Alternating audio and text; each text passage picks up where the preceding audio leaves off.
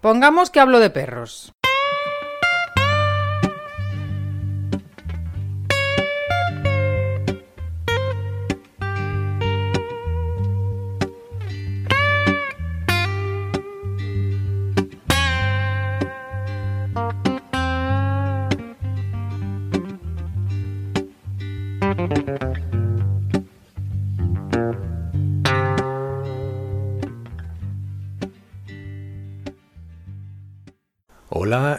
Muy buenas. Entiendo, entiendo que quieres escuchar el tramo ya, pero antes te pido una cosa, que me apoyes en este proyecto y de cierto modo decirme que, Jonás, esto vale. Puedes entrar en pongamos que hablo de perros.info barra Patreon, me das ese apoyo. También puedes contratar mi servicio para ir a tu pueblo y dar una charla o una conferencia en el que pongamos que hablo de perros. Y para ello entra en pongamos que hablo de perros.info barra contrata a Jonás. Muchísimas gracias.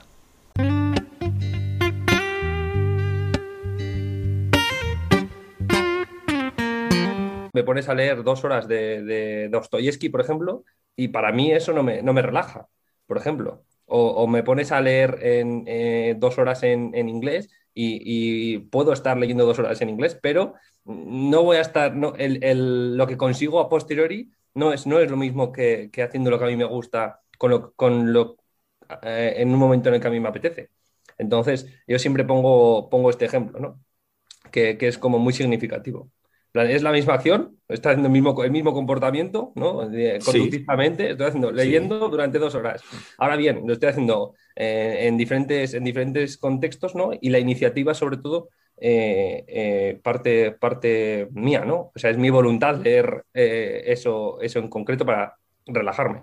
Entonces, en el momento que, que le proponemos a nuestro perro actividades que, no llegan a ser terapéuticas, ¿no? Como dices, que no llegan a ser relajantes, ¿hasta qué punto debemos seguir ofreciendo ese tipo de, ese tipo de, actividades, ¿no?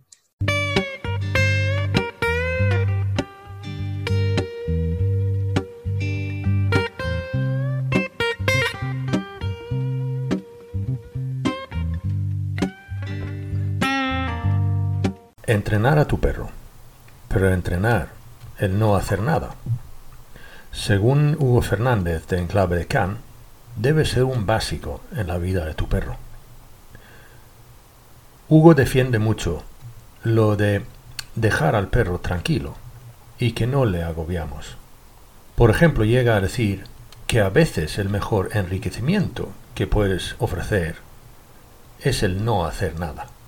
Pues en este tramo del viaje hablo con Hugo sobre pelotas, comunicación y la iniciativa Stop Chispazo. Con todos ustedes, Hugo Fernández de Enclave de Cana.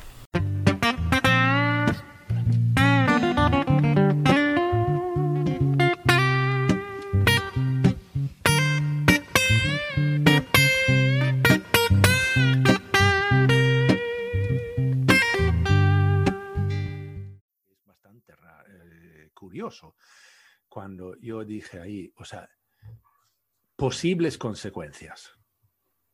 Eso no significa que hay esas consecuencias 100% de las veces que tiras una pelota. Eh, con lo cual, o sea que de los dos lados estaban, digamos, diciendo, por fin alguien que dice que no hay que tirar la pelota. Pero vamos a ver, no he dicho eso. Claro, claro, exacto. No he dicho eso. La gente tiende a radicalizar todo, eso blanco o negro, ¿no? No entienden que hay una escala de grises por medio y hay que adaptarla a cada, individuo, ¿no? Al final. Claro. Y luego lo, mismo. claro, lo mismo del otro. Que no, tires, que no tires la pelota, sino que cada vez que haces una sesión de media hora de, tirar la pelota solo, estás comprando boletos para que dentro de dos o tres años a tu perro le pase, le pase factura, ¿no? Al final. Exacto. Y lo que pasa es que tú pusiste un, post. Eh, hace poquito. Sí, ayer. Ayer mismo, ¿ves? Eh, el caso es que ese me gustó muchísimo porque tenía el vídeo de, la frenada y tal, y me, de verdad, eh, a mí lo que me gustó de este es que, ¿qué dices ahí? Mira el vídeo y mira los hombros, mira los hombros del perro. Eh, porque lo que pasa que es, hay una cosa que yo he notado especialmente con mis galgos, es que les llevo, digamos, a, las montañas y, y subir y bajar, y no tienen ningún problema en subir. Claro, el problema es bajar siempre. Sí, sí. Tienen, o sea, les cuesta mucho bajar, pero mucho. Se cansan rápidamente y, eh, es que simplemente, como yo digo, el galgo especialmente, pero claro, como todos los perros realmente están construidos para ir en una dirección. Claro, exacto. Ahí ya están las patas de atrás que propulsan, ¿no? Y las Claro. patas de delante tienen que, que moverse de acuerdo con, con- con las de atrás, exacto. Sí, claro, están ahí para, para ser de soporte, más Exacto. bien, Pero ¿no? solo de, pero solo de soporte. Claro, Exacto. Tienen capacidad de frenada, pero un poco lo que decía en el post, ¿no? Que eh, si te pasas, eh, pues al final lo quemas, ¿no? Quemas, quemas el, el freno. Sí. Y, y a la larga trae, trae consecuencias, eso está claro. Claro, claro. Y, y además, o sea, en eso también que están construidos los hombros, o sea, que no hay, no hay clavícula, por ejemplo. Exacto, exacto. O sea, que to- todo el, el hombro, vale, está encogido, o sea, está en su sitio, pero luego toda la sujeción es a través de, de- de- de músculo. Ujú, Eso es. Eh, Y que no tienen el, el- el- el eje este que nosotros tenemos, ¿no? O sea, que ahí... No, no, no, es que me parecía un, un post realmente bueno, porque sí, pero es como acabamos de decir, o sea, que se trata de...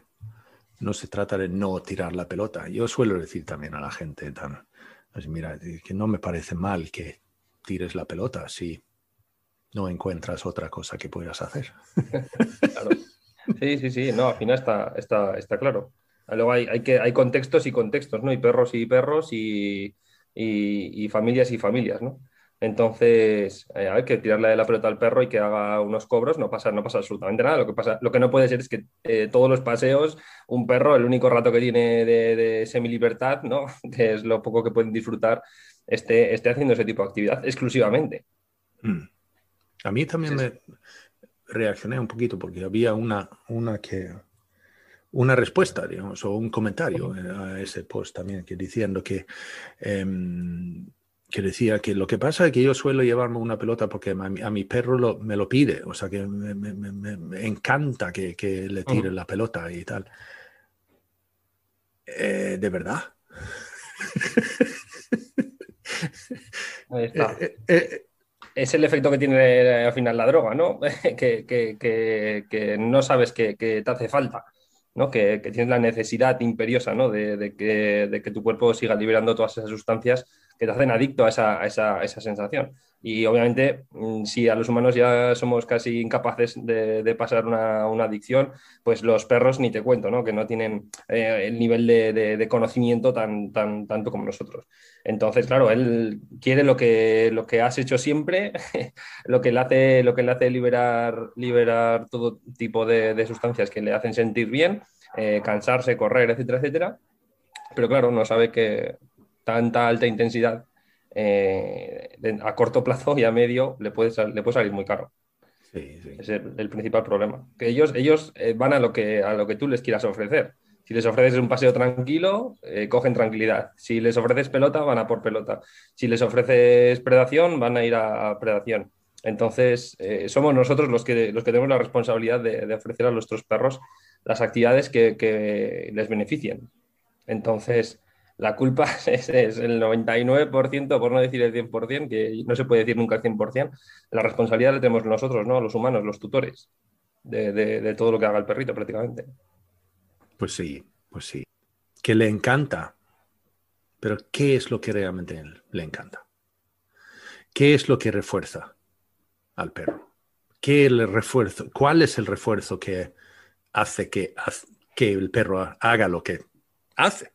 ¿No? O sea, em, puedo estar seguro que se trata de que, que lo que le refuerza es el trozo de salchicha. O es que el trozo de salchicha es periférico porque lo que realmente le está buscando el perro es el, digamos, el, el visto bueno tuyo, que- la aprobación. Por ejemplo. Y lo mismo, tirar la pelota. A lo mejor el perro lo, lo hace porque le parece al perro que a ti te encanta tanto tirarla. Eso es. Entonces, al final es una actividad compartida en la que también participamos nosotros. Eh, entonces, eh, hay dos polos que están en una misma, en una misma situación, ¿no? Eh, y, obviamente el perro tiene en cuenta nuestras preferencias. No, además, justo, justo ayer en el, en el Patreon hablaba con esto de Carla, de, de Enséñame, que nos trajo un estudio, un estudio al respecto. Y, mm. es bastante, bastante interesante porque muchas veces los perros ignoran nuestras preferencias o, la satisfacen, depende, depende un poquito del nivel de, complicidad que tiene, que tiene el perro con nosotros. ¿no? Hmm. Eh, son capaces de rechazar, de rechazar su preferencia por, eh, entre comillas, obedecernos. ¿no? Eh, entonces es, es cosa de dos siempre, siempre, siempre, siempre. Y luego como lo, acabas de tocar ahora, o sea, que el punto de complicidad o, el impulso de cooperación que puede tener el, el, perro, dependiendo un poquito del tipo de perro, ¿no? Eh, o tipo de raza. Em, ya lo comenté con Luis Souto hace ya un año en este podcast, pero de que em, un estudio en, Suecia que de eso, que el estrés del cuidador, el nivel de estrés del, cuidador se refleja claramente en el perro. Ese estudio lo han ampliado a ver las razas. O sea, de qué, qué magnitud em, se refleja el estrés mío en mi perro. Y eso se, ve que depende del tipo de, raza también. Eh, o sea, de grupo.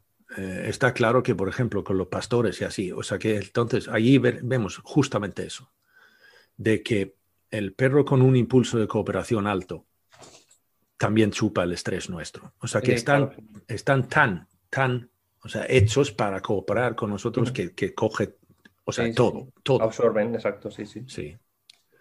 Y por ejemplo, Pero nos pasa, nos pasa a nosotros también, o sea que si vemos al perro estresado, eh, quieras que no, tú también te, implicas, ¿no? Porque al final somos seres eh, emocionales, por mucho que lo intentemos controlar con nuestro cerebro racional, pero, pero está ahí la parte primitiva, ¿no? Que, nos conecta a todos los seres vivos. Entonces, cuando alguien de tu entorno está estresado, quieras que no, hay una transferencia, eh, una transferencia emocional que, que te hace sentir a ti también un poco, ¿no? Y, hay, mucha, hay gente que lo tolera muy bien y hay gente que lo tolera muy mal, ¿no? Eh, entonces, eh, eh, se puede aplicar también un poco, se puede extrapolar al mundo, al mundo canino. Todo depende del individuo con el que convivas. Claro, pues entonces, pero ahí al final lo que podemos llevar ahí es que, que tenemos que tener bastante cuidado en lo que siempre, ¿no? qué, qué, hacemos con nuestros perros hasta que hablando con uno que, vale, pues, eh, estos em, ejercicios de, de, olfateo y em, olfateo terapéutico y todo lo demás, pues eso necesita concentración y eso la concentración también, de cierto modo, si tienes que estar concentrándote mucho rato, eh, al final también puede llegar a ser, o sea, estresante a llegar a ser un estrés malo, eso también. Sin, duda, sin duda. aquí, aquí siempre pongo el mismo ejemplo. A mí me gusta, me gusta mucho leer, ¿no? Y suelo leer para relajarme. Entonces, eh, cuando leo para relajarme, leo novela, novela histórica. Entonces, a mí una horita, dos horas de, leer novela histórica me relaja, me deja eh, en una homeostasis perfecta, ¿no? Óptima. Eh, sin embargo, me pones a leer dos horas de, Dostoyevsky, por ejemplo, y para mí eso no me, no me relaja, por ejemplo o, me pones a leer en eh, dos horas en, inglés y, puedo estar leyendo dos horas en inglés, pero no voy a estar, lo que consigo a posteriori no es, no es lo mismo que, haciendo lo que a mí me gusta con lo, con lo, eh, en un momento en el que a mí me apetece. Entonces, yo siempre pongo, pongo este ejemplo, ¿no? que, que es como muy significativo es la misma acción, está haciendo el mismo, el mismo comportamiento, ¿no? Conductivamente, estoy haciendo, leyendo durante dos horas. Ahora bien, lo estoy haciendo eh, en, diferentes, en diferentes contextos, ¿no? Y la iniciativa, sobre todo, eh, eh, parte, parte mía, ¿no? O sea, es mi voluntad leer eso, eso en concreto para relajarme. Entonces, en el momento que, que le proponemos a nuestro perro actividades que, no llegan a ser terapéuticas, ¿no? Como dices, que no llegan a ser relajantes, ¿hasta qué punto debemos seguir ofreciendo ese tipo de, ese tipo de, actividades, ¿no?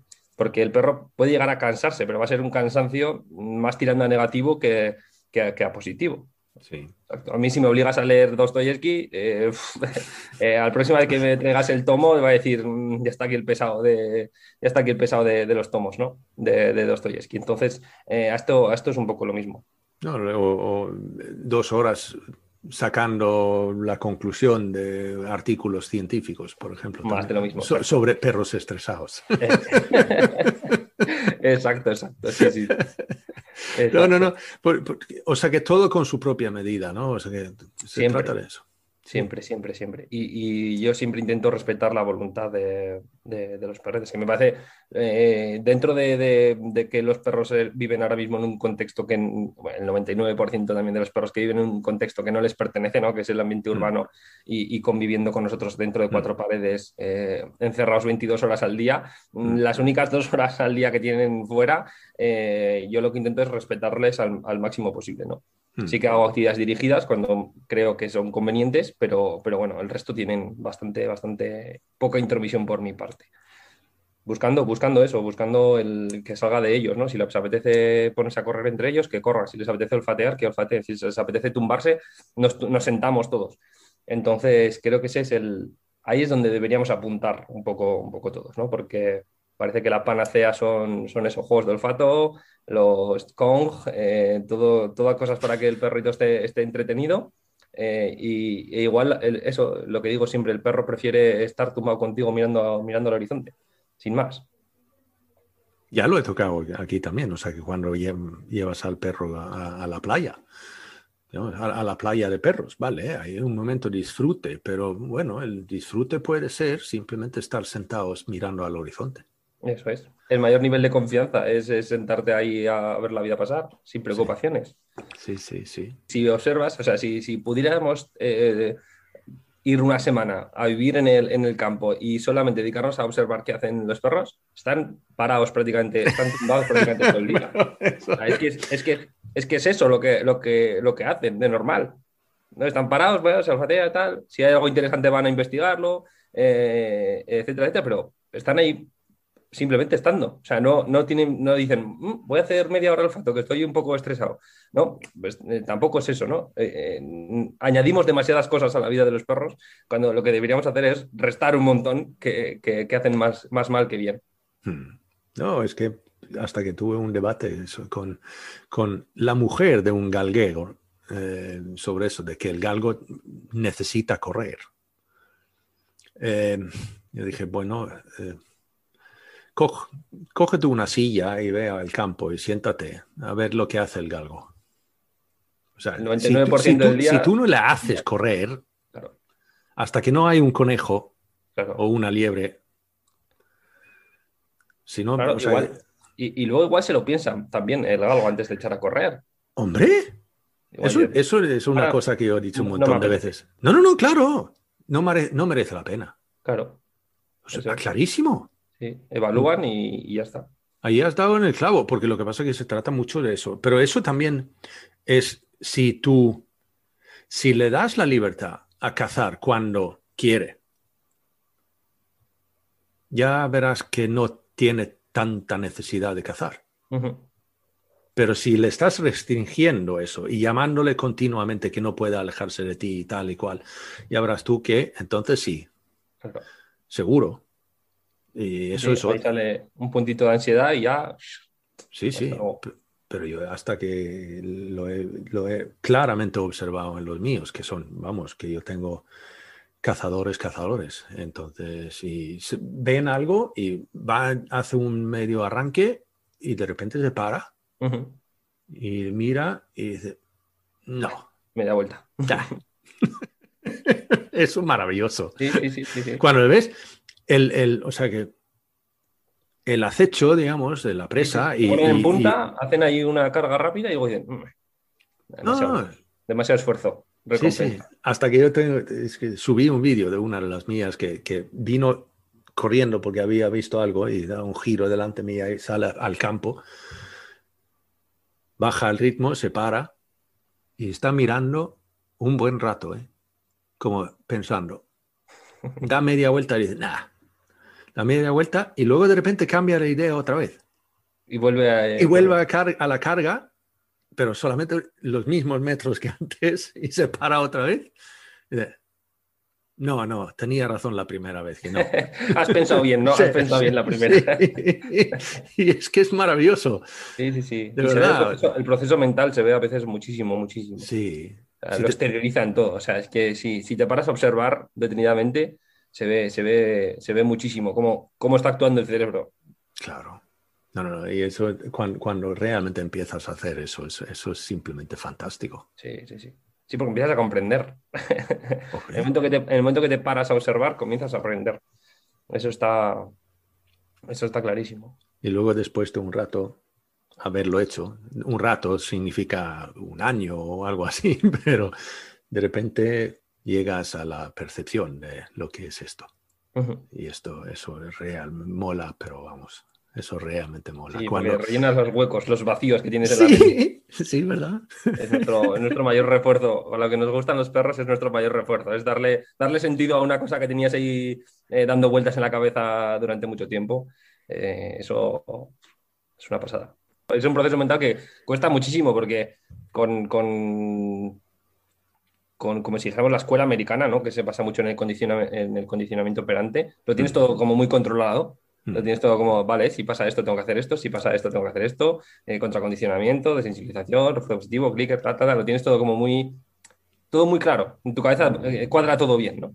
Hasta que llega un perro como, como, como este y dices tú, fuck, ¿qué hago con el conocimiento, ¿qué hago con el conocimiento que tengo en la cabeza desde hace cinco años? ¿no? Aquí no me, no me sirve con, con- Esto con- no vale. con este perro. Entonces, claro, dices, pues a pensar, ¿no? Vale, ahora mismo puede- está claro que, que la escuela italiana es, es hacia donde tenemos que ir. Sí, Eh, es el futuro. A ver, eh, vamos hacia allí. Lo que pasa Sí, es que sí, sí. vamos a tardar más, más o menos, pero vamos hacia ese tipo de conocimiento, ¿no? Para mí es la vanguardia, la vanguardia de la educación canina. Ahora eh, mismo, sí. Es este tipo de, es este tipo de conocimiento. Sí. Eh, porque, porque, o sea, cuando hablamos, es como yo también lo hemos discutido un par de veces eso también, o sea, que hablamos de la comunicación canina y, las señales de calma y, muy bien, perfecto, pero espera un momento. El perro tiene un, un- sentido que es el olfato, que sabemos que eh, 80% de, de su vida entra por ahí. Entonces, la comunicación olfativa entre seres debería ser bastante importante. Y yo te puedo decir que yo he llegado hasta que cuestionar que ciertos o ciertas señales de calma son de comunicación externa. O sea, he llegado a la conclusión que creo que no. Eh, eso es a través de mi propia observación, o sea que no tiene nada que ver con, con- con lo que, pero por ejemplo, el, el- el lamer el hocico, ¿sabes? sacar la lengua un poquito así, eso Ujú. lo vemos un montón de veces que yo puedo decir claramente que no tiene nada que ver con la comunicación con el otro. No, Es más bien, o sea, interno. auto, o sea, un autorrelajamiento. Ah, exacto. relax, relax. Sí. Eh, mi- Esto- ahora esto mi- no está tan mal como me parece. exacto. ¿no? Ahora, ahora mi perrita lo hace mucho cuando llego a casa. Sí. Cuando llego a casa ella se excita siempre un poquitín y empieza, se empieza a, rela- a relamer muchísimo. Sí, sí. Ahí- y los bostezos y tal. ¿sabes? Y hasta, hasta que ahora con, con Michele Minuno también. eh, Ah, buenísimo. El Y- libro, el libro de, de- de la predación también me, ha- me ha hecho Sí. explotar la cabeza. de- Buah, Sí, sí, sí. y, pero ahí llegamos a una de que vimos en uno, uno de los seminarios suyos, eh, enseñó un vídeo y que habían tres perros y se trata de una hembra con su cachorro y otra hembra que se entra de lado. Y entonces se ve la hembra del- de la madre em, que se, se eriza eh, el lomo. Y de repente, o sea, fue ahí como una inflexión mía. Ve- espera un momento, vale, eso se ve. Se ve, pero a lo mejor no es eso. Es simplemente que se ve, la- que se ve que se eriza el, el pelo del lomo, es una consecuencia de otra cosa. Que se trata básicamente más, o más bien, de que así se puede comunicarse mejor con los, las glándulas que tiene en la espalda, lomo. el lomo, y se abre camino a ese- esa comunicación a través de, de que se eriza. O sea que es, no se trata que el, el otro perro ve Claro, que ahí se ha erizado. No, no, no. Es que de repente el ambiente, claro, hay unos olores que vienen- claro. Sí, sí, sí. Y lo comenté eso ahí con, con, con Michele y me dijo, sí, sí, pues claro, eso eh, eh, ti- pues sí, tiene sentido y todo lo demás. Claro, normal, sí. ¿sabes? O sea, pero de repente, es que de repente te das cuenta de cosas que vamos, espera un momento. Y eso, eso es, Sí, es, es- es- es muy curioso que llevamos compartiendo la vida con perros 40.000 años, ¿no? Según los últimos estudios, no Hmm. tenemos ni idea. No tenemos, no tenemos ni idea ah, cómo es posible que llevemos conviviendo mano a mano, o sea, que, que ha sido una relación de, de simbiosis 40, más de 40.000 años y todavía no sepamos, no sepamos ah, hablar su idioma, ¿no? Entre comillas, o comprenderlos, o comprenderlos al, al 100%, ¿no? Así como hay traducción de todos los idiomas humanos, hay un camino por recorrer increíble, ¿no? Porque, si no recuerdo mal, hay perros en 7 de cada 10 casas o 6 de cada 10 casas o algo así, en plan, hay muchísimos. La mayor parte de la población tiene, tiene, convive, con, eh, convive con perros. Hmm. Eh, jolín, eh, yo si, si conviviera con un chino, me intentaría aprender, intentaría aprender chino, ¿no? Entonces, eh, ¿por, por qué nos cuesta tanto hacer el esfuerzo de comprender verdaderamente lo que es un perro? Eh, creo que tengo una, no, no la respuesta concreta a eso, pero creo que tengo una, por lo menos una teoría. Y es que el inglés, ahora no hablo del idioma, hablo del, del- del- una persona inglesa. Tiene muchas dificultades de aprender otro idioma. El español, históricamente, lo mismo. Pero si vas a Escandinavia, por ejemplo, todo, o sea que 80%, fíjate tú, en Suecia, 80% de la población habla en inglés. Claro, 80%. Eh, un tercio habla en español. Eh, un 20% habla francés claro. o alemán, ¿vale? Y eso tiene, eso tiene una, una, una, Una explicación. Exacto, justo eso. Em, de que el inglés puede irse por todo el mundo y encontrará a alguien que le entienda a él. Claro. Y nosotros tenemos lo mismo cuando veremos el perro, o sea que estamos en una superioridad, supuestamente, que no, que el perro aprenda humano. Aprenda, aprenda lenguaje humano. Sí, y de hecho lo han hecho. Sí, desde luego, ellos son especialistas. Ellos son, Sí. ellos son especialistas, eso está, eso está clarísimo. Sí, sí, sí. Yo diría que el perro hasta ha llegado a ser como, como Google. Que yo leí un artículo hace unos cuantos años ya, pero aún así, que decía que Google sabe que eres gay antes que tú. Porque de repente vienen, vienen anuncios que están Claro. dirigidos a los... Sí, ni sí, siquiera te habías dado cuenta. Eh, y el, el- el perro sabe que tú estás estresado antes que tú. Fijo, sí, sí, claro, obvia- obviamente.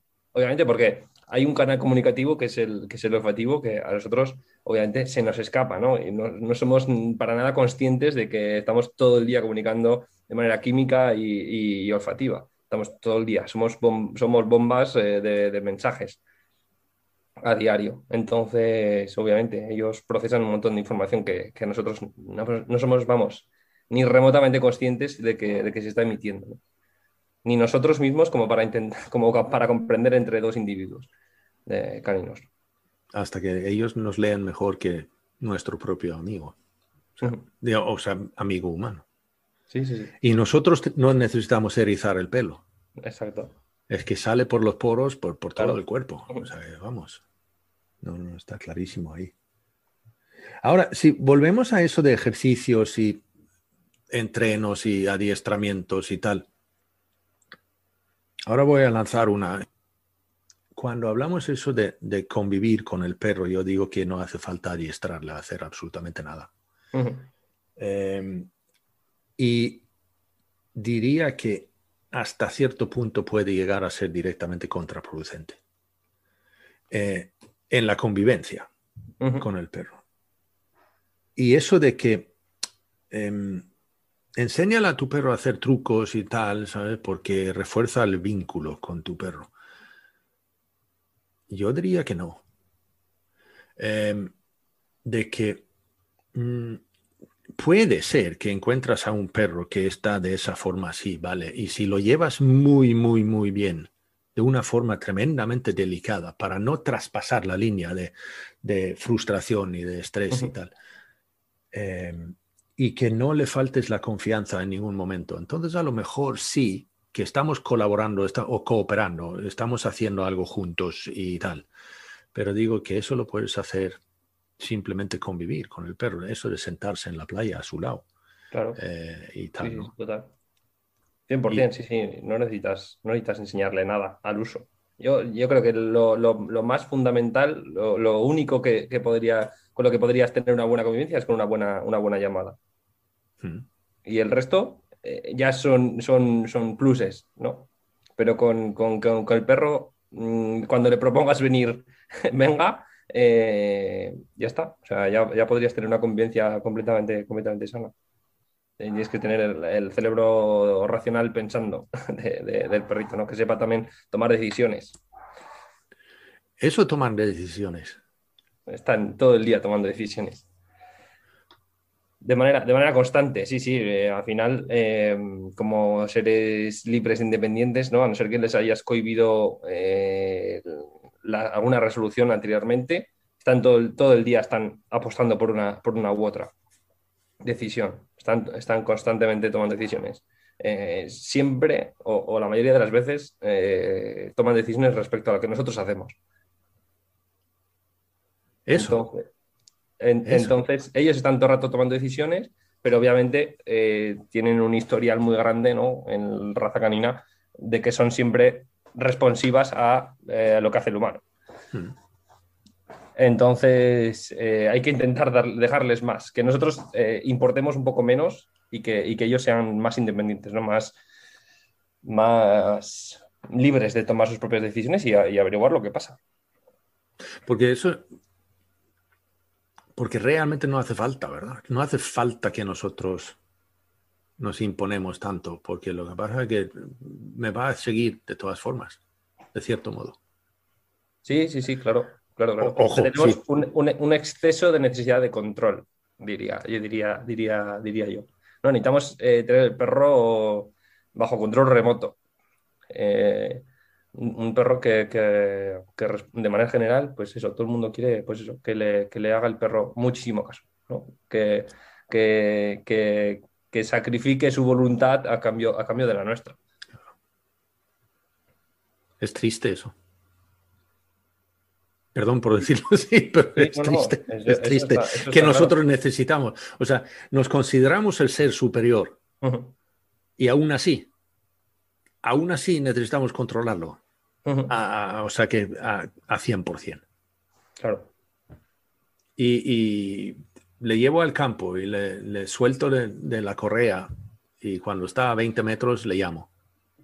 Para que no se aleje 25 por si acaso pasa algo y tiene que pensar. Ya. Tiene que pensar él por sí mismo. Claro. O no le suelto porque se va a escapar. Y digo, pero perdón, perdón. O sea, se va, en el momento que le suelta, se va a ir en línea recta, monte arriba, y va a pasar la, la, la, la, cresta y bajar por el otro lado, y no va a parar hasta que ha encontrado Nirvana. porque lo peor que puede pasar es que tenga que volver a casa contigo. O sea, prefiere irse a buscarse la vida por su propia. Sí, sí, sí. Es que, pero vamos sí, a desgraciadamente, ver. desgraciadamente hay perros que han tenido la vida tan jodida que, que, que, que eso es, lo, es, es sí. así tienen el cerebro, ¿no? Así tienen la experiencia. Pero de, sí, de normal, sí, de normal, eh, para la gran mayoría que, que, que, tiene un perro, Vamos. en teoría debería estar más a gusto en casa que en cualquier otro, que en cualquier otro lado, ¿no? Entonces, no, no debería querer eh, el perro con el que convives alejarse de ti, al revés, ¿no? Que querría estar, querría estar contigo. Claro, o sea que. Pero, pero como nunca pruebas, como Ah. nunca, nunca te atreves a, a- a ir a un ambiente que sea súper seguro, que no haya coches, que no haya tráfico, no haya, que no haya nada, y, y- y darle libertad, ¿no? Que el perro, y que el perro experimente, pues sí, vivimos con, con perritos eso, eh, atados siempre a la correa. Y si no es la correa, es una limitación física, una barrera invisible, ¿no? Que en cuanto te alejes un poquito más de la cuenta, te, te hago volver. Sí. Yo tuve, ya lo he dicho.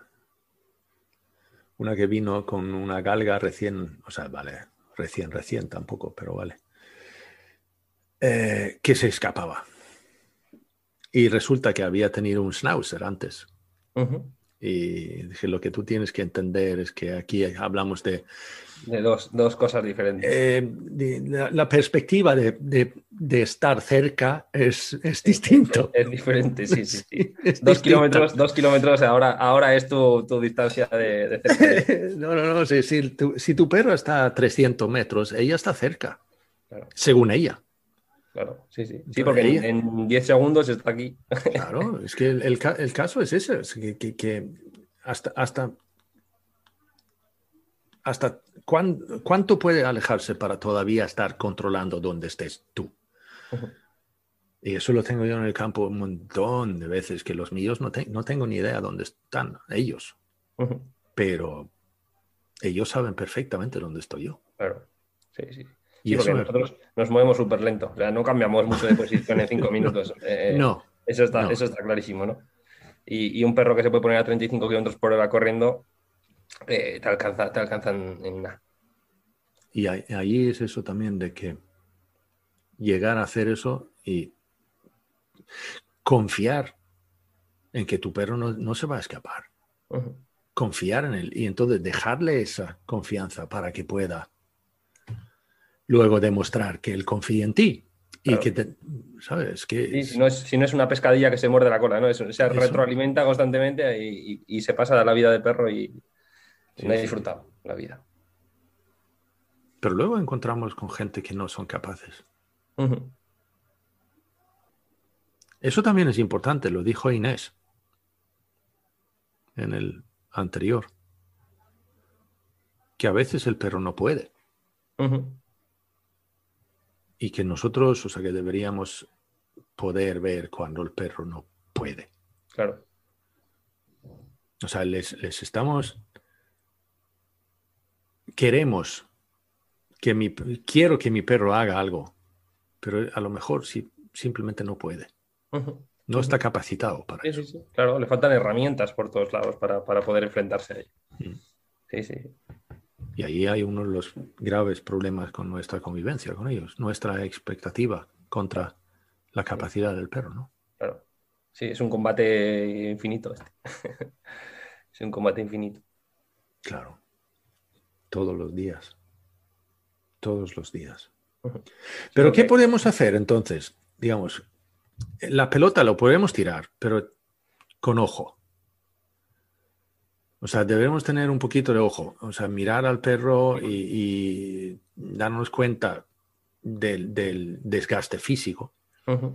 Por ejemplo, una de las cosas ahí que yo dije en, en el, en el post mío es que si, vale, si vas a tirar la pelota, tírala abajo. Ujú. O sea, arrastre el suelo. Claro. Que no tenga que hacer saltos. Y... Ujú.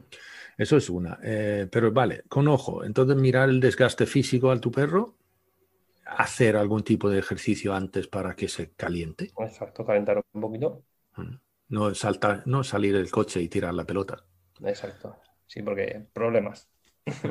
Y luego, claro, nivel de frustración y estrés. Estar consciente de lo que, lo que, y leer el perro. Y ahí viene lo de que dijo Oscar Murguía, infórmate. O sea, aprender, leer el perro, las señales del perro. Sí, es que es lo más, es que es lo fundamental. O sea, eh, es, eh, es como tener un libro en casa y no saber leer. No tiene, no tiene, no tiene sentido. O, No tiene sentido. o- o- Porque o vas a usar el libro de, de pata de la mesilla.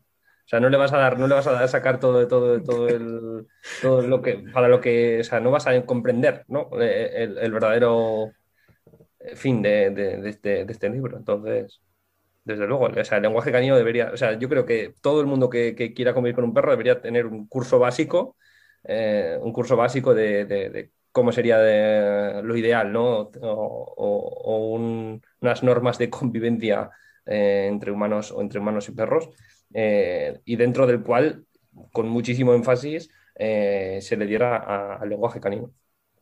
Porque un montón, un montón de problemas problemas de comportamiento, entre comillas, eh, que en realidad son problemas de convivencia porque nosotros somos los que no comprendemos lo que está ocurriendo. Entonces, eh, se, solventarían muchísimos, muchísimos, muchísimos problemas en, un montón de casas si, los dueños hubieran recibido formación previa. O sea, yo creo que vamos hacia, hacia una educación canina preventiva en vez de paliativa, que es la que, es lo que es hemos hecho hasta ahora, sí, sí. Eh, eh, mi perro tiene un problema, ya no, ya no es que empiece el problema ahora, es que lleva el, problema seis meses, un año, dos años, eh, etcétera, etcétera, ¿no? Que, llevan aguantando, aguantando hasta que la situación se vuelve insostenible. y claro, llegas ahí a, la guerra ¿no? de, de, casa, cuando se podría haber evitado sabiendo un montón, sabiendo previamente, ¿no? incluso antes de que llegue el perrito a casa. Eso, lo que acabas de decir ahora también es lo típico, ¿no? Es que, vale, em, cuando te consulta sobre un problema que tienen y entonces preguntas, vale, em, ¿desde cuándo, o sea, apareció de repente anoche este problema. pues no, evidentemente ha tenido una evolución a llegar a ese momento, ¿no? Y tal, y entonces, vale, pero no soportamos más y tal. Yo digo muchas veces que, vale, es como si eh, a, la, recepción de urgencias en un hospital viene alguien diciendo, mira, me llevo cinco días en mi casa con un dolor de estómago que no aguanto más. Vale, muy bien, siéntese a esperar que, que le llamen después, después de 10 minutos se levantan y dicen, pero ¿cuánto tiempo tengo que esperar? Y digo, vamos a ver. cinco días, Has estado cinco días en tu casa. y ahora quieres que te resuelvan esto. Pero soluciones rápidas, ¿no? ¿En cuántas sesiones me las arreglas? ¿En cuántas sesiones me las arreglas? Sí.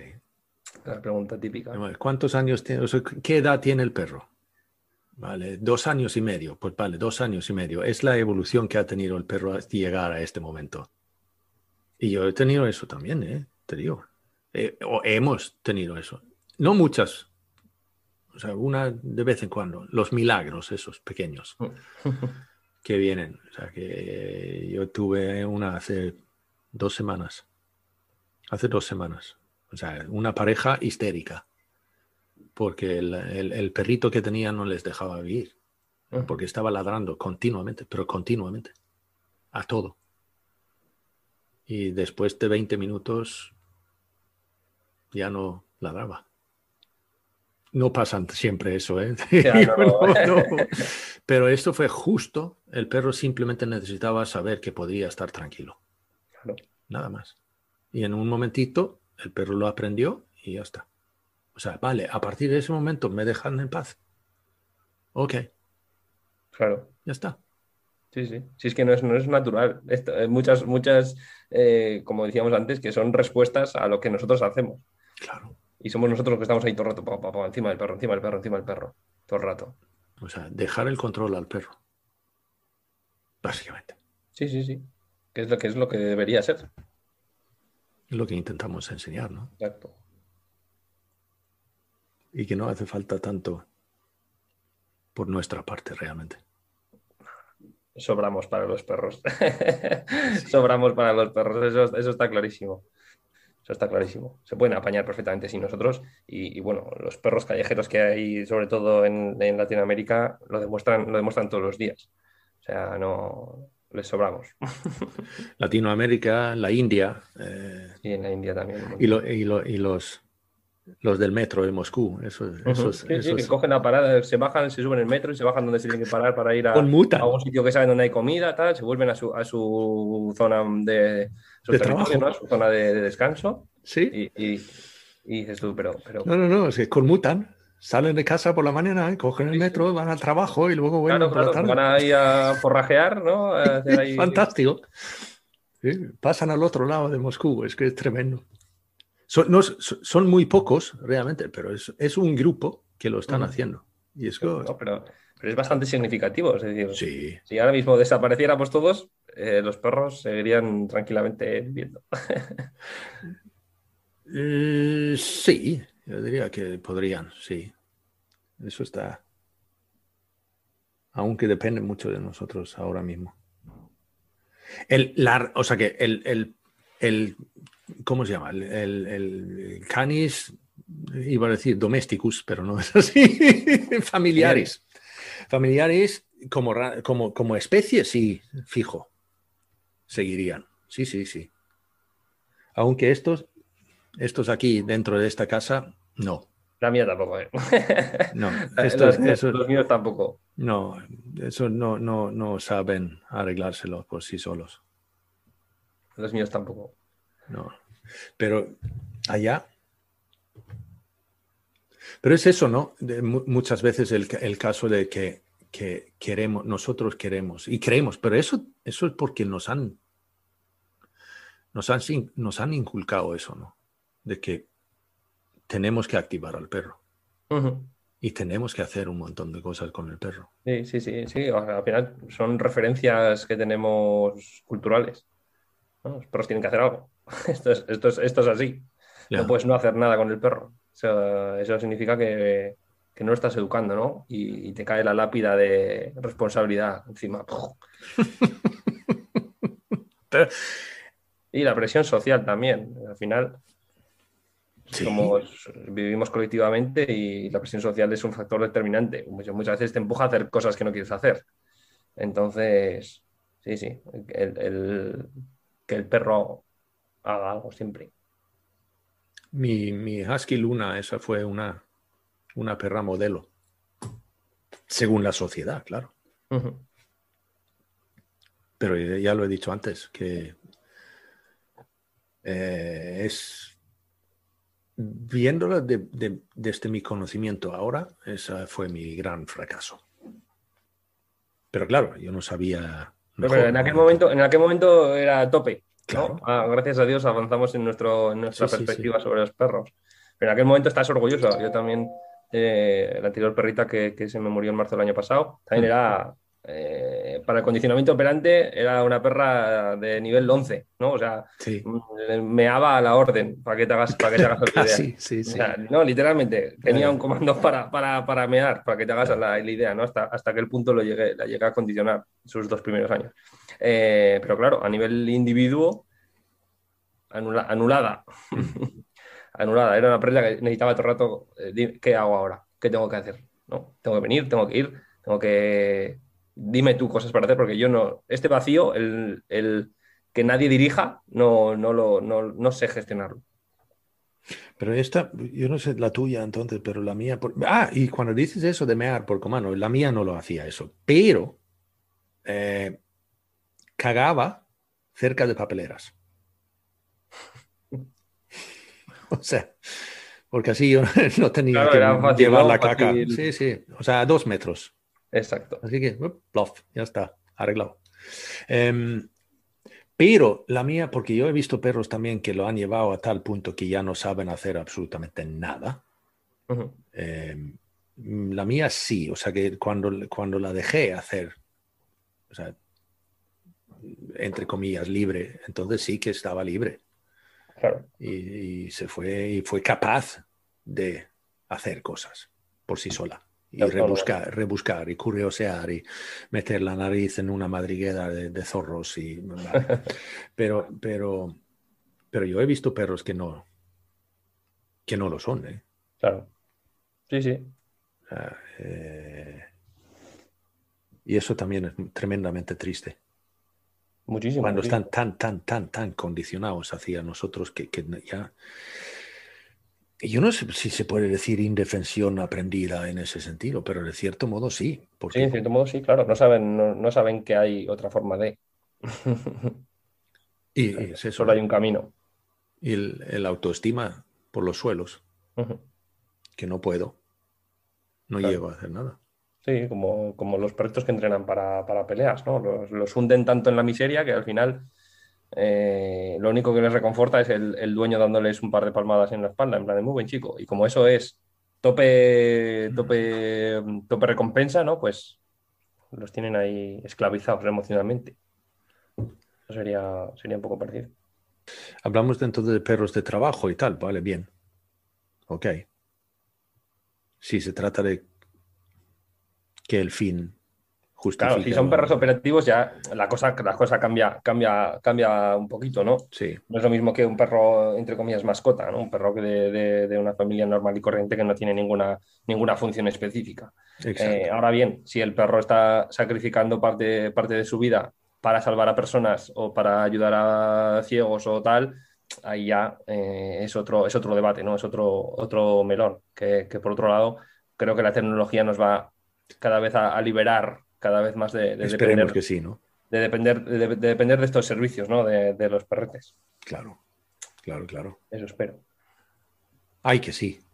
Yo también, ¿eh? Porque eso es... es eh, a ver, es, chungo. Yo hice un, solté una encuesta en un, grupo de Facebook también de eso, de que si es éticamente eh, aceptable condicionar a un perro a hacer algo eh, que no está en su etograma. Y claro, entonces yo, yo directamente pues, lo lanzo eso y digo que realmente no, no tengo bastante información para poder realmente responder a esa pregunta, pero si me presionas y dices, vale, pero te tienes que posicionar, entonces yo digo, no, no lo es. Eh, con algunas, muy pocas excepciones. Que cada vez, cada vez, como tú acabas de decir, o sea, que, la tecnología nos está, nos eh, que cada vez esas excepciones son menos, o sea, cada vez hay menos. Vi uno en, en Facebook que también me parecía de eso, de que enseña a tu perro a hacer trucos y tal, porque, vale, y entonces el, adiestrador en cuestión había enseñado a su Golden Retriever de eh, hacer el pino hacia una pared. ¿Vale?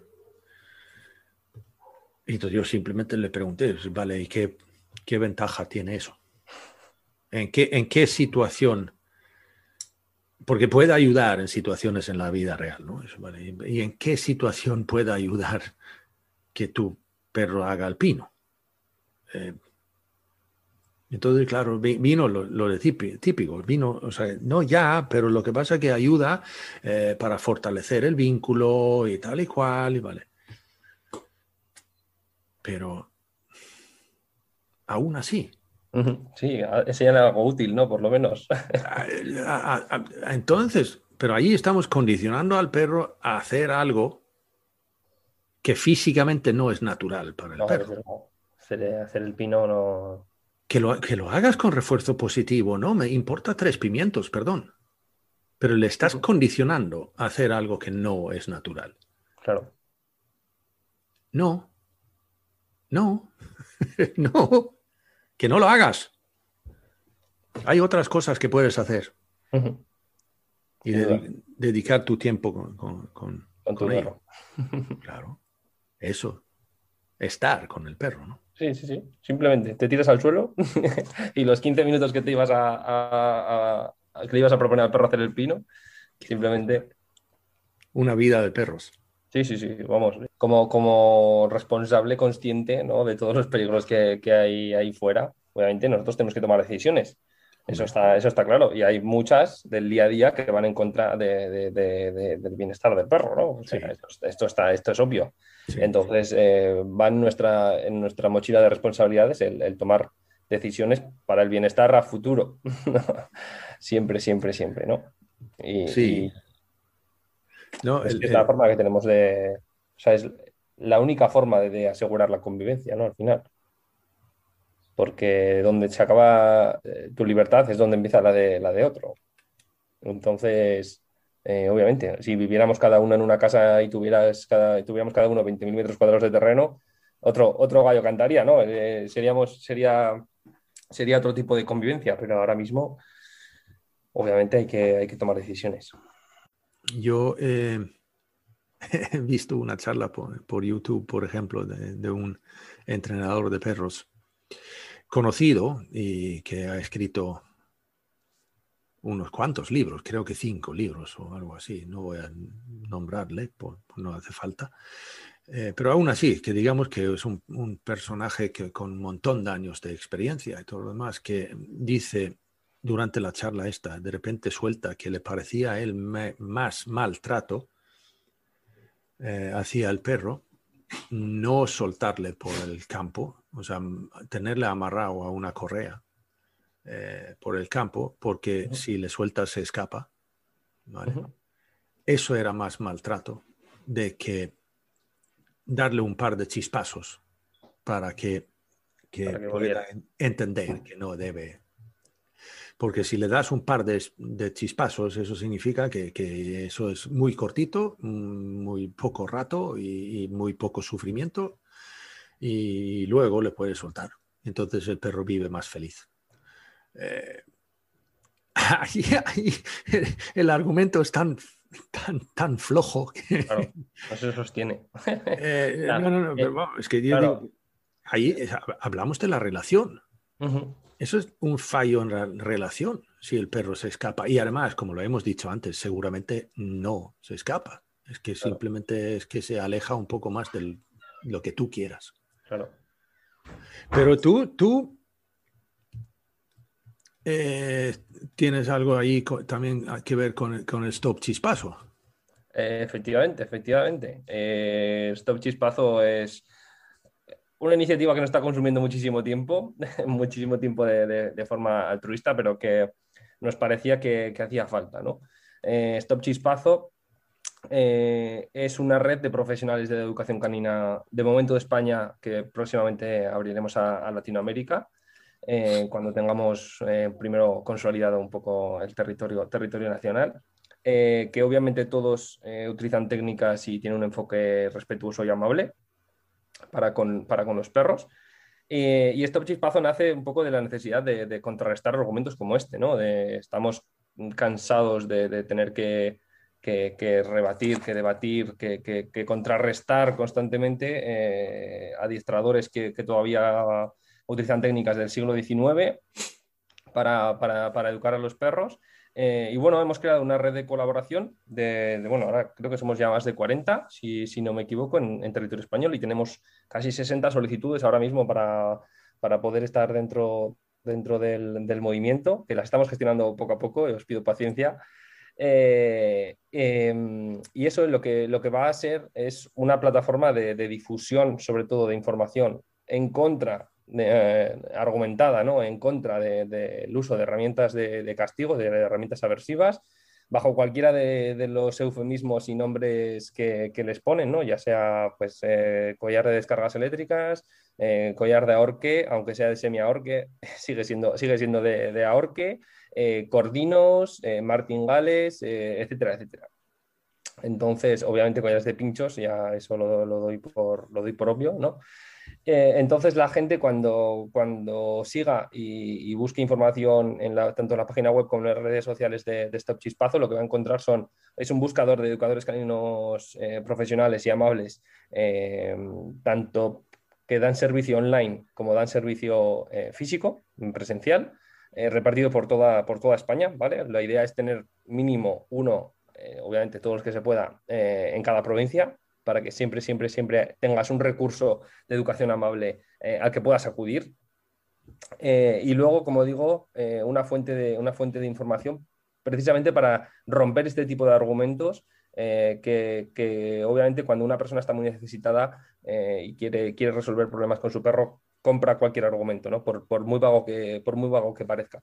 Y ahí es donde entra, ahí es donde entran este tipo de, este tipo de, de administradores, ¿no? que, bueno, sacrifican un poco el, bienestar total del perro para, satisfacer las necesidades del humano. Entonces, eh, estamos, montando, estamos montando esto, estamos invirtiendo un montón de, tiempo y esfuerzo eh, para ayudar a la mayor cantidad de perros posibles. Eso es. Claro, pues eh, te puedo decir que me parecía muy, muy, muy bueno en el momento que lo vi. Con mucha curiosidad en el principio y decir, bueno, vamos a ver qué es esto y tal. Es que me parecía muy bien. Em, Hugo Fernández, en clave de Can, Zaragoza. Pero si te buscan por, por las redes. En clave de Can todo, todo junto. en Facebook, Instagram. En, Instagram, eso es, y dentro de poquito en, YouTube. Ole. Pues muy dentro de poquito, sí, sí. Cuando saque un par de días eh, que tenga un bloque de horas, les podré, le podré dedicar.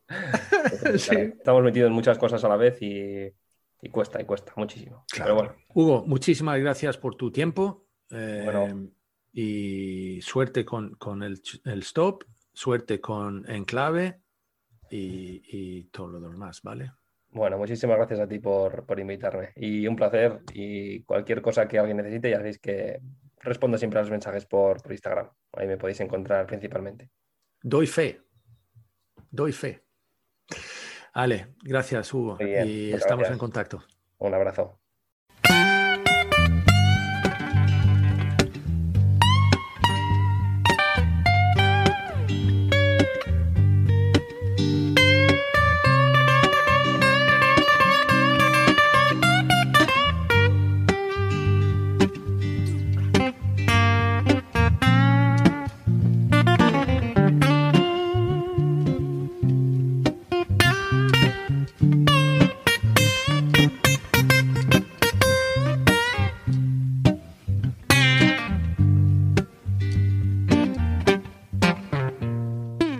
Pongamos que hablo de perros es un podcast producido y presentado por Jonas Tulin. La parte musical viene por cortesía del dúo sueco Baba Blues.